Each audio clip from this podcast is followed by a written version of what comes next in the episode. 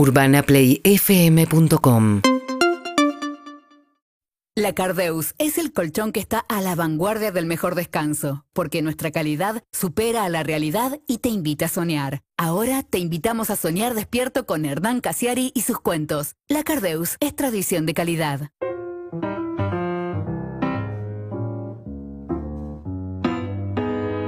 Mateos Plus.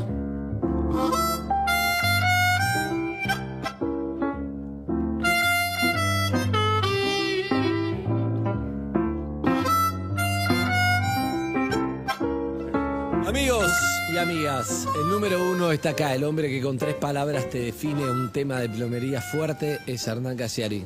Ya me olvidé las tres palabras. Evo. Rejilla redonda de la bacha. Ah, ahí está, rejilla redonda de la Esa es mi función en este programa. RRB. Mucho gusto. ¿Cómo están?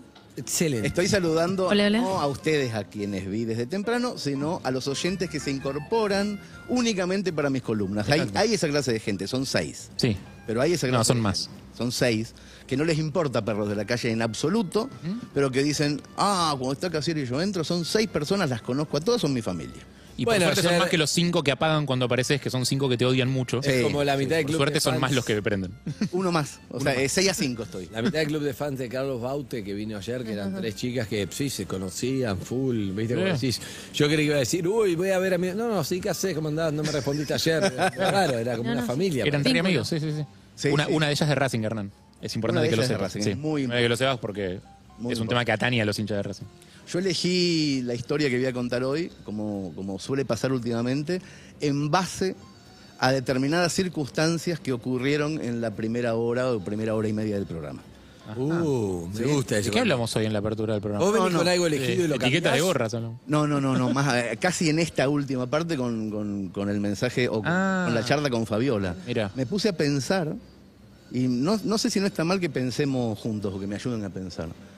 A Fabiola le pasó, le cuento a quienes no estaban hace un rato, que creía que el mejor momento de su vida era uno y finalmente terminó siendo como el peor. Al lado de un hombre, en un muy buen momento de su relación con ese hombre, pero eh, cuando miras el mapa total de la relación te das cuenta de que era un psicópata maltratador muy jodido que le cagó la vida. Y yo me puse a pensar situaciones personales o que están en mi literatura en donde haya ocurrido una cosa semejante y encontré una en donde es exactamente lo contrario. Lo que a mí en un momento puntual me pareció, y en ese momento lo sentí, como uno de los peores momentos de mi vida, con el tiempo entiendo que ha sido posiblemente uno de los mejores.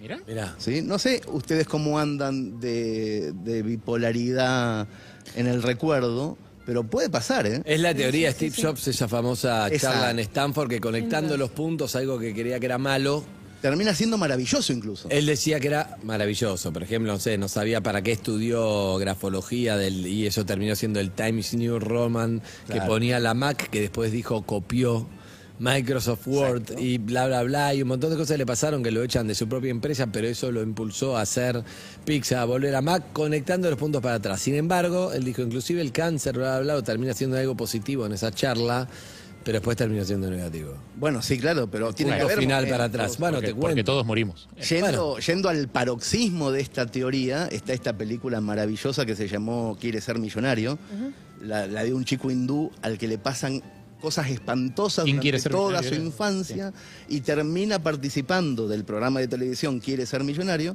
y las 10 preguntas que le hacen, muy casualmente, Tenía que ver con muy azarosamente. Tenían que ver con todos sus sufrimientos y sus torturas de niño. Y lo hace millonario. Y lo hace millonario. Peliculón. Hermosa película. Muy buena. Lindísima película. Son como pequeños cuentos que van relatándote cómo lo malo que te pasa en la vida un día puede ser la respuesta específica a una contraseña que te abre la puerta de la felicidad. Bien, está bueno. Eso es. Me gusta. Bueno, y yo me encontré con, un, con una historia que pasó a inicios del año 2016 y que en ese momento yo juro, ¿eh? No estoy haciendo literatura con esto, eh, fue posiblemente la cosa más espantosa que tuve que hacer, que fue contarle a mi hija, que tenía 11 en ese momento, que yo no iba a vivir más con ella. De hecho, mira, no me di cuenta que me costaba tanto el tema. Pero bueno, en ese momento era espantoso de verdad.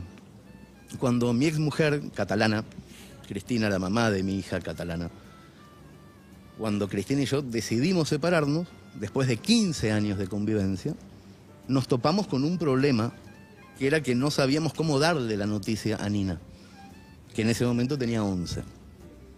Yo creo que el gran problema de separarse sin gritos, sin peleas, es que los hijos y los vecinos no se dan cuenta. No se dan cuenta que está todo mal. Y los hijos, sobre todo, no se dan cuenta. ¿Cómo contárselo a nuestra hija sin romperle el corazón? Porque a un hijo no le estás contando una ruptura matrimonial. Le estás contando cómo se parte el iglú de una casa. Entonces empezamos a evaluar cómo decírselo. Yo quería que fuera rápido, hay escenas de la vida que me dan pánico y quiero que pasen pronto. Y yo sabía que iba a ser un momento espantoso.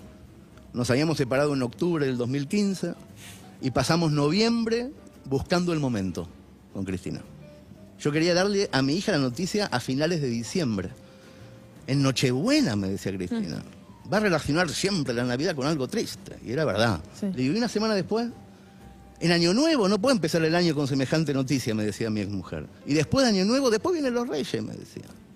Entonces aprovechemos, le decía yo, digámosle que los reyes son los padres y que los padres están separados. Matamos dos pájaros de un tiro. Y Cristina me miraba seria porque, de hecho, me parece que nos separamos porque no me entendía las ironías. Me acuerdo de todas las noches que hablamos del asunto con mi exmujer. Yo todavía compartía con ella la casa de Barcelona. Estábamos en muy buenos términos, pero habíamos decidido tomar caminos separados. Esperábamos a que Nina se durmiera y conversábamos en voz baja sobre cómo decírselo. La veíamos dormir, respirar fuerte y era lo que más pena nos daba de la ruptura. Fue lo único que habíamos hecho bien, criar a una hija sana y feliz. En Barcelona era invierno. Yo tenía programado un viaje a Argentina y Uruguay para dar unos recitales de cuentos, así que decidimos con Cristina que después de mi viaje se lo íbamos a decir. Nos pareció una decisión correcta. Pero entonces pasó que en medio de ese viaje me dio un infarto agudo de miocardio y los doctores uruguayos no me dejaron volver a Barcelona. No podía hacer viajes interoceánicos. Y fueron semanas muy extrañas porque de repente salió en Clarín que me dio un infarto. Mi vieja se enteró que yo tenía una novia nueva y que estaba separado por culpa de ese infarto. De repente todo el mundo supo, mi familia, mis amigos, que yo estaba separado, menos Nina.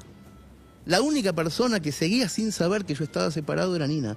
Y entonces desde acá, desde este lado del océano, empecé a fantasear con contárselo por Skype.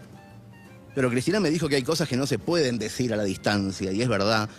Y así fue que las dos, madre e hija, las dos catalanas, cruzaron el océano en enero del 2016 para verme.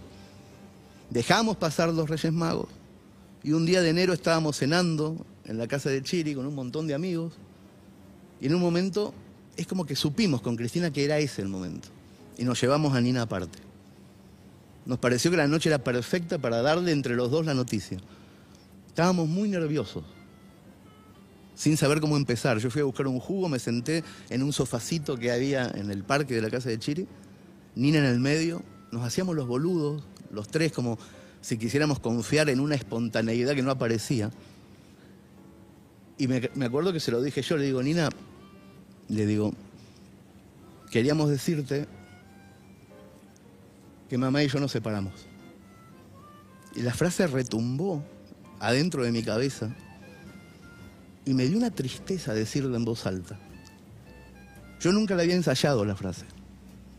Me di cuenta de que tendría que haber practicado un rato antes frente al espejo porque a la mitad de la frase se me llenaron los ojos de lágrimas. La ruptura de una pareja es casi siempre un alivio cuando es de común acuerdo, pero los ojos de Nina no estaban de acuerdo, no era de común acuerdo. Común acuerdo no es dos en esta historia. Está mal decir de común acuerdo.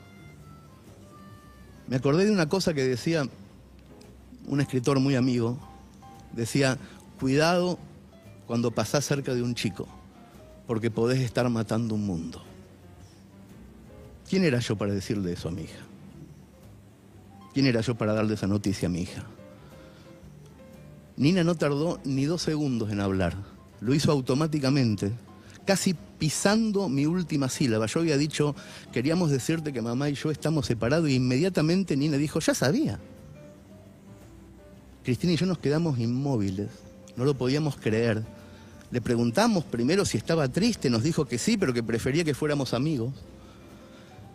A mí entonces me dio bronca que una chica de 11 años no hiciera escándalos, no pataleara. Me había preparado durante dos meses para enfrentarme a sus lágrimas. Le digo, ¿no querés llorar un ratito, Nina? Es un momento importante, hija. Alguien tendría que estar llorando. Me miró primero seria, después le dio risa el pedido. Así que nos reímos los tres. Y entonces Nina tomó jugo y Cristina le preguntó desde cuándo sabía que estábamos separados. Y ella dijo, desde mayo. Se les notaba mucho. Desde mayo, dijo. Nosotros habíamos empezado a hablar de la separación a principios de septiembre, cuatro meses después de que nuestra hija lo supiera. Excelente. No fue el peor momento, fue buenísimo. Pero Claro. lo supe después.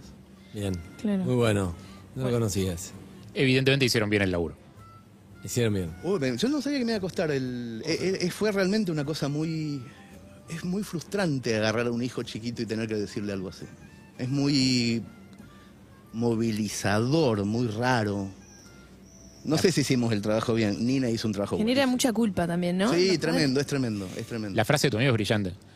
Sí. Yo a- a- justo ayer hablé de, de- de ese tema con un amigo. Hablaba, o sea, un, ami- un amigo de él acaba de ser padre, está con unos dilemas parecidos. eh, y, y hablábamos de eso de la inmensa responsabilidad y la carga. Y, y que igual, aunque hagas todo bien, vas a hacer todo mal igual. O sea, aunque hagas todo bien, igual le estás cagando la vida a alguien, aunque hagas todo bien. Digo, o sea, porque vas a matar mundos igual. Sí. Digo, aunque, aunque estés como caminando en puntas de pie y tratando de no romper nada, algo vas a romper. Pero Rolón siempre dice. Somos lo que hacemos con lo No, que no, más, nosotros. no, no lo voy a citar Rolón, voy a decir que hablamos muchas veces esto y es mejor. No sé cómo defi- definirlo metafóricamente con matar un mundo, pero él dice mucho mejor que los padres estén separados Sí, que llevándose mal. Entonces, eh, ese mundo ya no existía. Claro, exacto. Es- por eso ya se dio cuenta, porque es un mundo que vos querés que existe. Decís, voy a mantener el mundo para, para mi hija, pero en realidad ese mundo cuando no existe, ellos se dan cuenta que no existe. No, pero no, se- no mundo se refiere a eso, no es eso. Se refiere a Ah, los, mundos, se refiere a los mundos imaginarios, porque, o sea, al, al separar a la pareja de los padres, uno de los mundos imaginarios que estás matando es el del amor para siempre. Por Es, por ejemplo. Digo, a eso voy, o sea, hay, hay algo de los mundos. Pero, pero que que la se de dio, un niño. claro, pero el hecho de que se dio cuenta antes quiere decir que ya no estaba ese mundo Claro. tampoco. eso Exacto. sí, sí, lo mató ella. Exacto. Ya la había. Pero también es verdad que ir por la vida pisando cáscaras de huevo en la educación de un hijo o en la relación de pareja o en la construcción de una amistad es medio como inútil en un punto, por lo que decía Harry. O sea, está bien que estés cuidando de que no pase aquello, pero va a pasar algo, otra cosa en ese malabar permanente que es la vida. Pasa otra cosa que un plato se te va a caer siempre. Obvio. Nunca vas a poder hacer malabarismo con todos los platos y que al final de todo los guardes en la alacena y no haya ninguna porcelana rota. Siempre algo se va a romper. Gracias, Casiari. Gracias a usted. Arroba Casiari. Arroba Casiari. Chao. Casiari, sos un hijo de puta. La Cardeus Colchones y Somiers presentó a Hernán Casiari, la mejor forma de soñar despierto. La Cardeus es el colchón que está a la vanguardia del mejor descanso, porque su calidad supera a la realidad y te invita a soñar. Verano La Cardeus, verano de sale. Ahorra 25, 30, 40 y hasta 50%. 18 cuotas sin interés y el envío es gratis. Únicos, con certificación ISO 9001. La Cardeus. Tradición de calidad. Seguimos en Instagram y Twitter. arroba urbanaplayfm